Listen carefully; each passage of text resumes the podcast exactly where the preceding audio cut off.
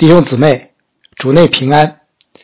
这句惯常的问候，在现今这样危机四伏的日子里，却是那样的宝贵与真实。距离新冠肺炎瘟疫大规模爆发将近一个月了，这期间，大部分弟兄姊妹不得不在家中闭关，以躲避瘟疫。就常识来看，这样的日子恐怕还要持续相当一段时间。我们应做好长期的准备，求主坚固我们的信心，使我们不失了盼望，靠主忍耐到底，过好每一天的日子。须知你的日子如何，你的力量也必如何。若居家，就不浪费这难得与主独处、与家人团聚的时间，为日后的服饰多做预备。若外出工作，也不惧怕。用真理当作带子束腰，用公义当作护心镜遮胸，又用平安的福音当作预备走路的鞋穿在脚上。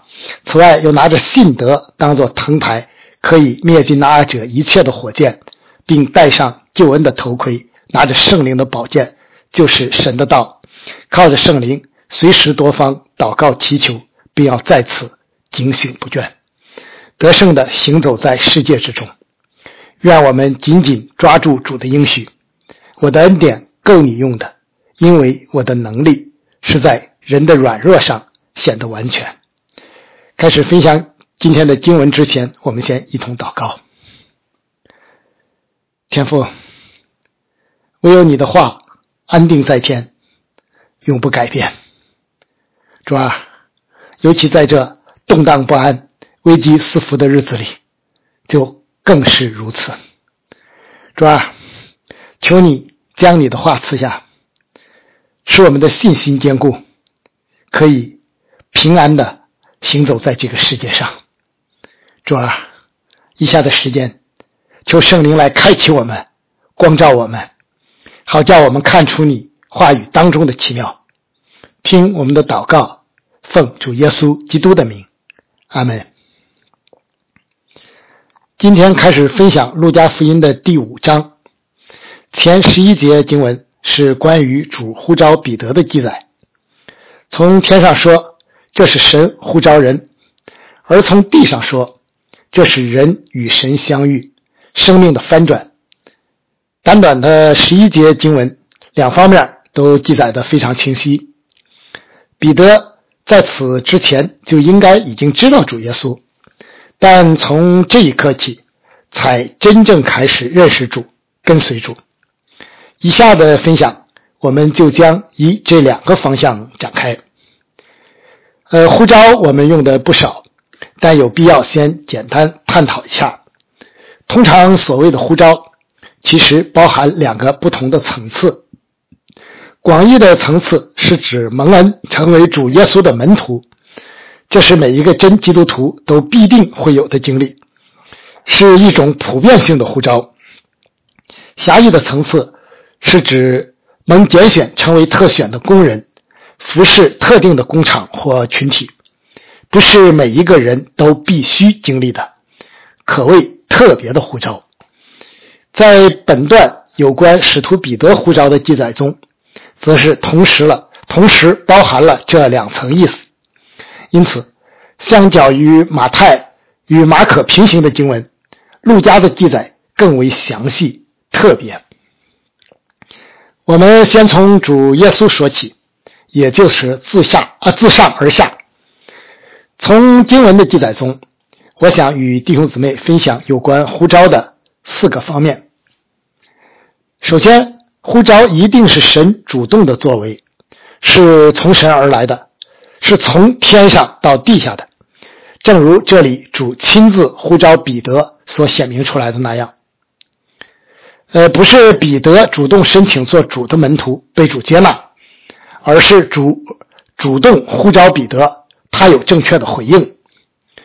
即便外在有时看起来似乎是人主动在先，实际上也不过是回应内在圣灵的感动而已。因为主自己清楚见证说：“不是你们拣选了我，是我拣选了你们，并且分派你们去结果子，叫你们的果子长存。”既然世人都犯了罪，与神为敌，怎么会主动寻求神呢？若没有神的赦免，又怎敢到圣洁的神面前呢？因此，呼召一定是神主动发起的，无论是做门徒还是做工人都一样。在改革宗的神学体系中，呼召既是出于神主权的拣选，因此就是不可抗拒的。当然，面对呼召如何回应，同样是人不可推卸的责任。由此可以看出，如果一个人所谓的呼召是出于人的野心，或是为着人的荣耀，就一定不是真的，因为这是打着神的旗号，却。不可能出于神的。呃，其次，呼召前主有预备。从本段经文中，我们至少可以看出环环相扣三步的预备。其实是主邀请彼得与其同工。主耶稣直接征用了彼得的渔船，用于讲道和行神迹，这就使彼得难有托辞，必须。直面主的呼召，彼得没有令主失望啊，当然也不可能令主失望哈。他愿意参与，从而迈出了正确回应呼召的第一步。呃，因此彼得也就和众人一起聆听了主耶稣的讲道。呃，他还是离主最近的那一位哈，而这正是承上启下关键的第二步。彼得不仅在正确的道路上又进了一步，而且为后面经历神迹做好了预备。难怪使徒保罗说：“信道是从听到来的，听到是从基督的话来的。”眼前所发生的，正是这句经文最鲜活的见证。紧接着的第三步，就是主耶稣吩咐彼得行神迹，下网打鱼。彼得再次顺服，于是另一个更大的神迹发生了。彼得正确的回应了呼召，从此跟随主耶稣，一个伟大的使徒由此出现在基督教会的历史。当然，彼得此处以及日后能不浪费主的恩典，实在是出于主更大、更多的恩典与慈爱。独行其事的。耶和华以色列的神是应当称颂的，阿门。再次，主使用了特别的呼召方式。神造我们每个人都不同，呼召每个人的方式通常也不同。呃，每次呼召的方式也同样不一定相同。人一生可能经历多次呼召啊，哈，尤其是特别的呼召。伊丽莎耕地的时候被先知以利亚所招，而使徒保罗却是在逼迫教会的路上蒙天上发的大光所招，又在梦中得见异象而奔赴马其顿。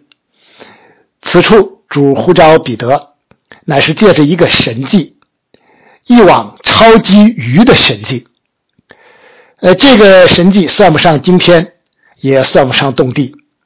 但却足以震撼加利利海边这位普通而熟练的渔夫，尤其是主使用彼得自己去行神迹，其效果就更不同凡响了。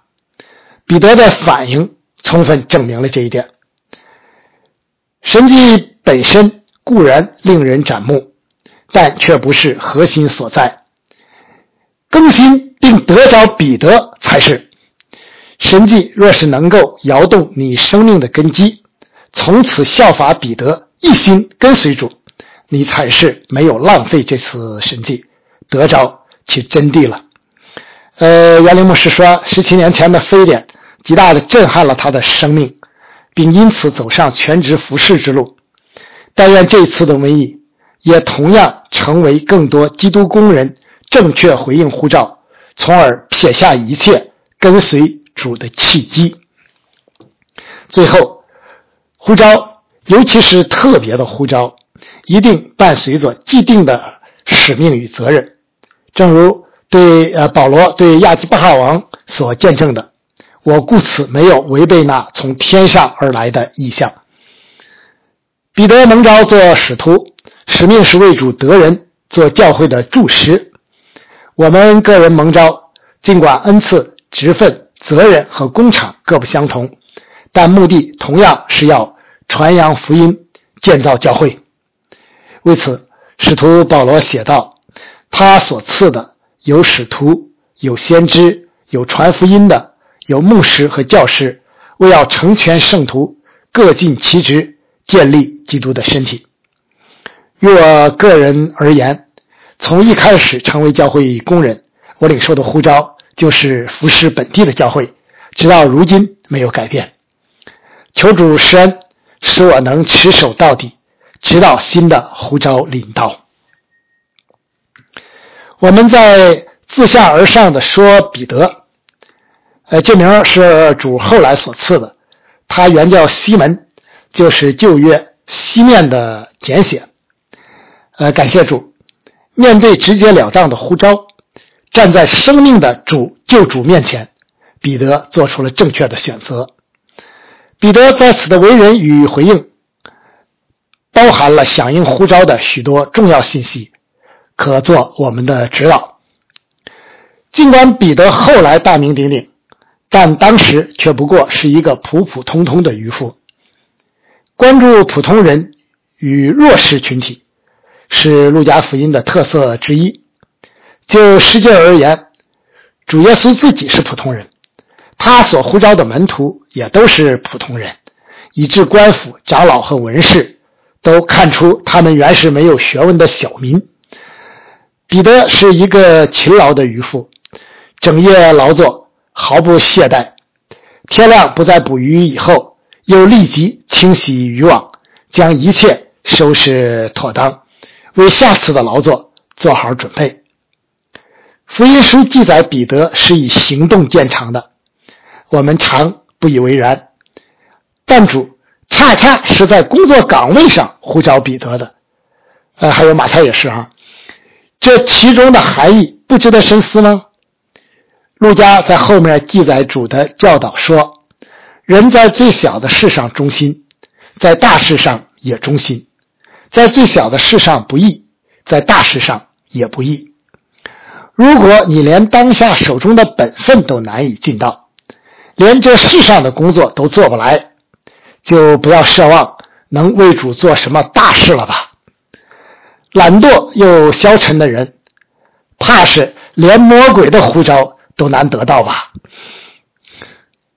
彼得是一个失望但不绝望的人，辛苦劳累了一整夜，却一无所获，换谁都难免不失望。但如果彼得就此卖掉渔网，改行做木匠，那可能就一事无成了。彼得的可贵之处，正在于其并不绝呃并不绝望，反而在面对现实的失望时，依旧存着对未来的盼望。并为此积极做好准备。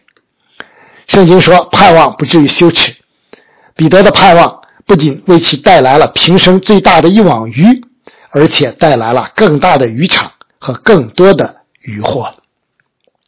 由此看出，我们在世上的努力，即便是做主的圣功，未必就一定有与之相称的收获，甚至可能一无所获。失望。同样是基督徒信仰经历的一部分。瘟疫之中，教会的弟兄姊妹同样可能感染，同样可能死亡。圣徒并没有隔离于瘟疫的特权。一时的失望没什么大不了，但绝望却从不属于教会与基督的门徒，因为我们有永生的生命。我深信，无论是死。是生，是天使，是掌权的，是有能的，是现在的事，是将来的事，是高处的，是低处的，是别的受造之物，都不能叫我们与神的爱隔绝。这爱是在我们的主基督耶稣里的，这正是我们的盼望之所在。唯愿我们能在瘟疫、逼迫和各样的患难中安静等候，及时清理渔网。尽职尽责，为明天的服饰和来日的复兴做好准备。彼得是一个有芥菜种信心的人。主吩咐下网，彼得表示怀疑，看上去合情合理。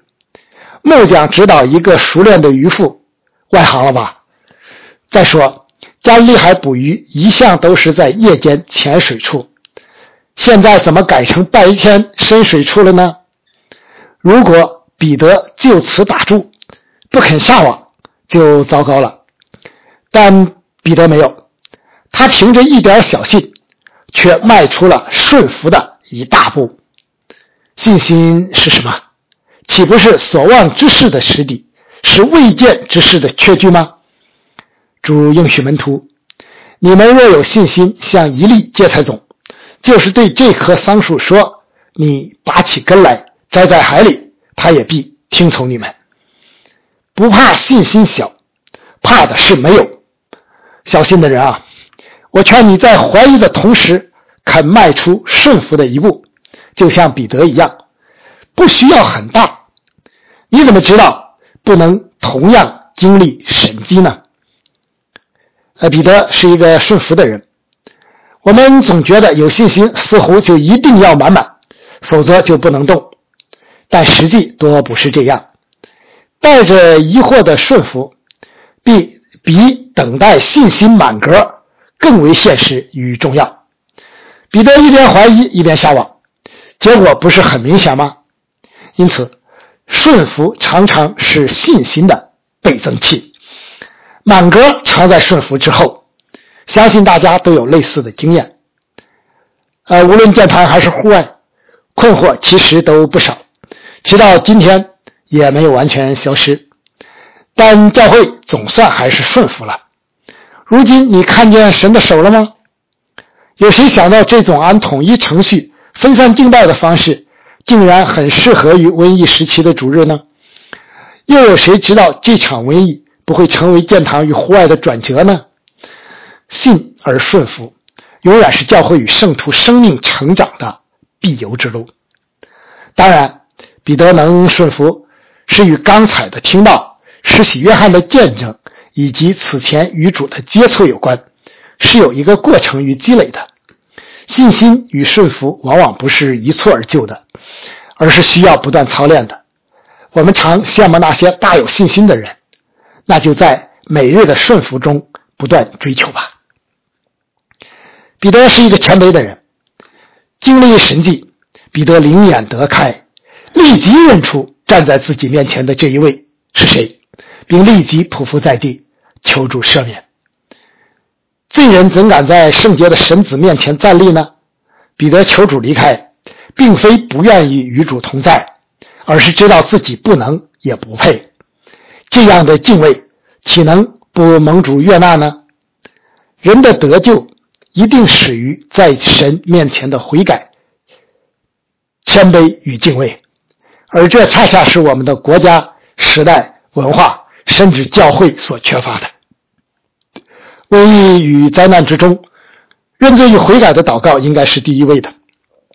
摩西深明此理，当年瘟灾瘟疫发作的时候，他急急吩咐亚伦拿你的香炉，把坛上的火盛在其中，又加上香，快快带到会众那里，为他们赎罪，因为有愤怒从和华那里出来，瘟疫已经发作了。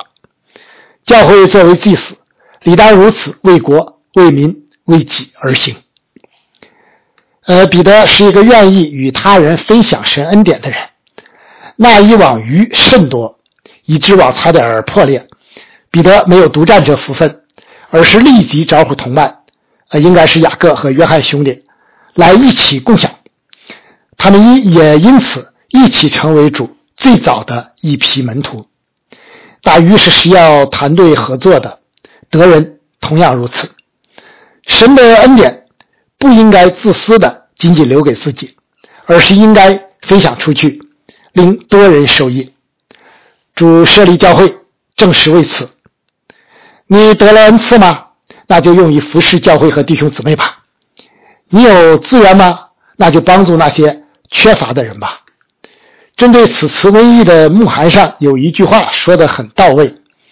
当出现医疗和生活资源紧缺时，并不在恐慌中争抢，尽到供应自己和家庭需要的努力责任即可。